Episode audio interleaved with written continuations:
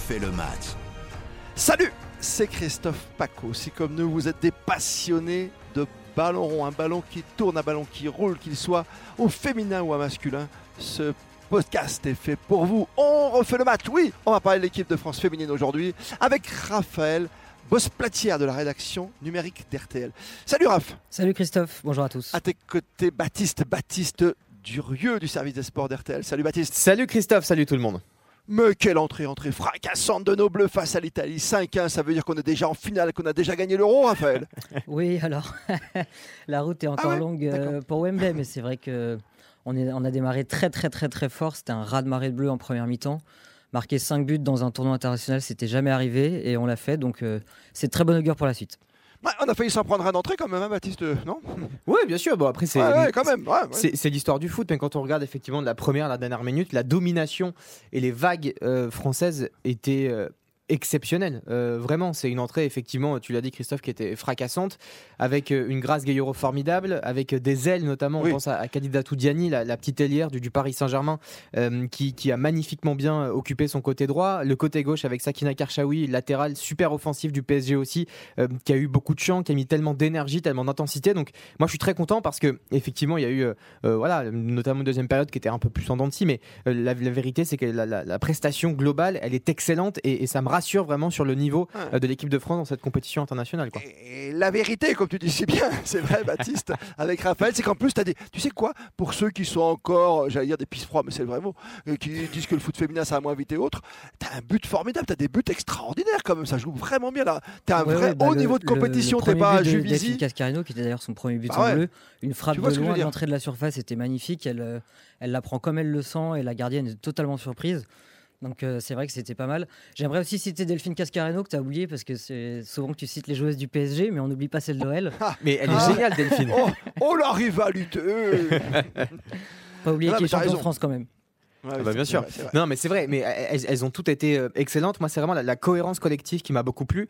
Euh, c'est vraiment cette alchimie où on a vraiment l'impression que euh, il y a vraiment du lien, euh, il y a de la cohérence, il y a c'est fluide en fait dans cette équipe. Il y a ce qu'il faut de talent, ce qu'il faut d'expérience. On a une charnière centrale aussi qui est extrêmement solide avec évidemment Wendy Renard qu'on ne présente plus. Donc, euh, elle m'a rassuré cette équipe de France et effectivement, je trouve que ce premier match-là de cette qualité-là, c'est vraiment pas anodin. Il faut pas brûler les étapes. Raphaël l'a dit, la route est longue, très très longue. De C'est quoi? C'était le plus gros adversaire, on est d'accord, dans cette poule? Parce oui, moi j'ai vu la l'autre match oui. vite fait. Oui, Le petit poule, oui. match nul dans l'autre, toi, dans notre rencontre, bon, je pense que ça passe tranquille, non? Après, c'est vrai qu'il ne faut pas se réjouir trop vite. On l'a dit, euh, Pauline Oui. Perrault-Magnan, notre gardien de but, a sauvé un but à 0-0 qui aurait pu changer la phase du jeu.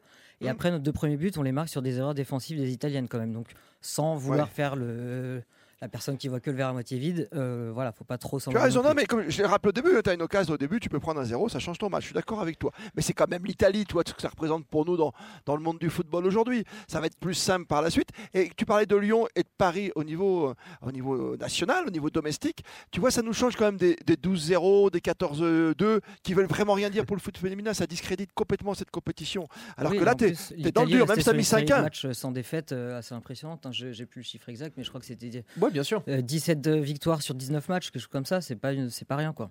Mm, Tout à fait. ouais. Belle préparation, belle préparation. Si avec un, un entraîneur, hein, puisqu'on dit comme ça quand même, un entraîneur au féminin, Corinne Dac, qui a un petit peu changé sa façon d'être parce qu'on l'a trouvé très rigide, très froide hein, face à la presse Mhm. habituellement. Oui, absolument. Je pense que c'est une donnée qui va être extrêmement importante et qui va conditionner euh, cet euro. C'est le management et le changement de méthode de Corinne Diacre. Euh, on voit beaucoup plus de sourire. Euh, elle est un peu plus détendue. Alors, elle fait quand même des choix forts. Euh, elle dirige son équipe euh, On sait que Amandine Henry, Eugénie Le Sommer ne sont pas là. Euh, parfois, certains spécialistes pas se sont des un peu raisons étonnés. sportives. Voilà, et c'est pas pour des raisons sportives. Donc elle fait ses choix, elle Mm. dirige euh, comme elle l'a toujours fait, mais effectivement dans son approche, dans son management, on la sent un peu plus détendue. C'est ce qu'expliquait euh, notamment euh, Charlotte Bilbao, ce qu'expliquait Grace Gailloro, ce qu'expliquait Katoto aussi, c'est que elle parle beaucoup plus, elle discute beaucoup plus, les joueuses ont plus de facilité à venir vers elle et inversement aussi. Donc il y a plus de communication et par conséquent le climat est beaucoup plus serein et beaucoup plus, euh, euh, j'ai envie de dire, Oui. prospère pour aller dans une compète parce qu'on rappelle que l'équipe de France a jamais dépassé les quarts de finale dans une grande compétition. C'est vrai, tu veux dire qu'elle n'a pas la menace Zidane au-dessus, quoi, c'est ça Non, Bah, non, ça mais aide je dis ça, euh, je dis rien.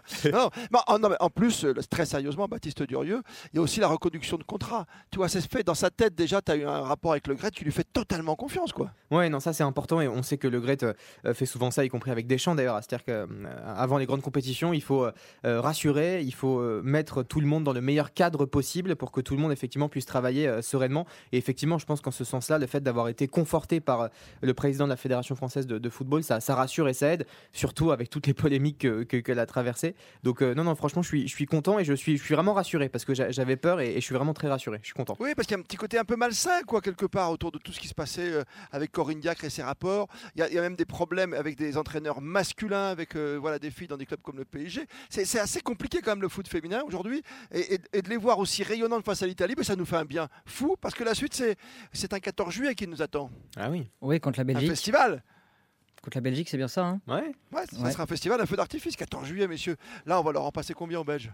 Ah bah, on sait pas. Mais Ah euh, bah attends. euh, Mais en vas-y, tout cas, est-ce que, est-ce que 5 Corinne. Diacre va continuer à faire tourner? Moi, ce qui m'a surpris aussi, je pense, comme pas mal de gens, c'était de voir euh, Tunkara titulaire à la place de Gridjembok en charnière centrale. Ah oui. Voilà. On sait que Et Wendy Renard et Box, c'est la chaîne de l'Olympique lyonnais qui, est, voilà, qui est excellente et donc logiquement ça aurait, ça aurait dû être, être les deux. Et Ouais, ça mais. Tunkara qui avait fait les deux matchs de préparation parce que Wendy Renard n'était pas euh, tout à fait rétablie de sa blessure.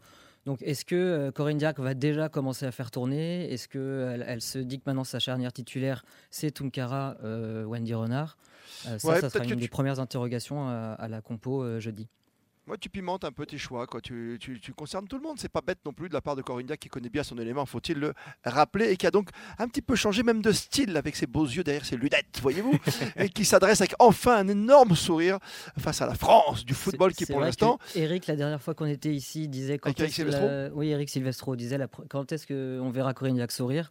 Hier, Ouais. à chaque but, elle exultait. euh, ah, voilà. on l'a même vu faire comme, euh, comme Benzema sur un coup franc de Juninho. Je sais pas si vous voyez dans Intérieur Sport ou quand il fait euh, un geste de la main comme ça, tellement il est impressionné du but quand euh, Delphine Cascarino a Oui. marqué le sien. Donc on sentait qu'elle était vers les vraiment siens heureuse. aussi. Elle se retourne vers son équipe et son staff, c'est important. C'est une belle communion. C'est bien parti. Ne brûlons pas les étapes. Il y aura d'autres podcasts consacrés à l'équipe de France au féminin. Merci Raphaël Bosplatière. Merci à toi Baptiste Durieux. Allez vous promener sur les podcasts sur votre appli préférée, sur RTL.fr et sur notre appli, la belle appli RTL bien sûr. D'autres podcasts sur Lyon, sur Paris également à retrouver, mais sans modération. Profitez de nos podcasts. Ça s'appelle On refait le match.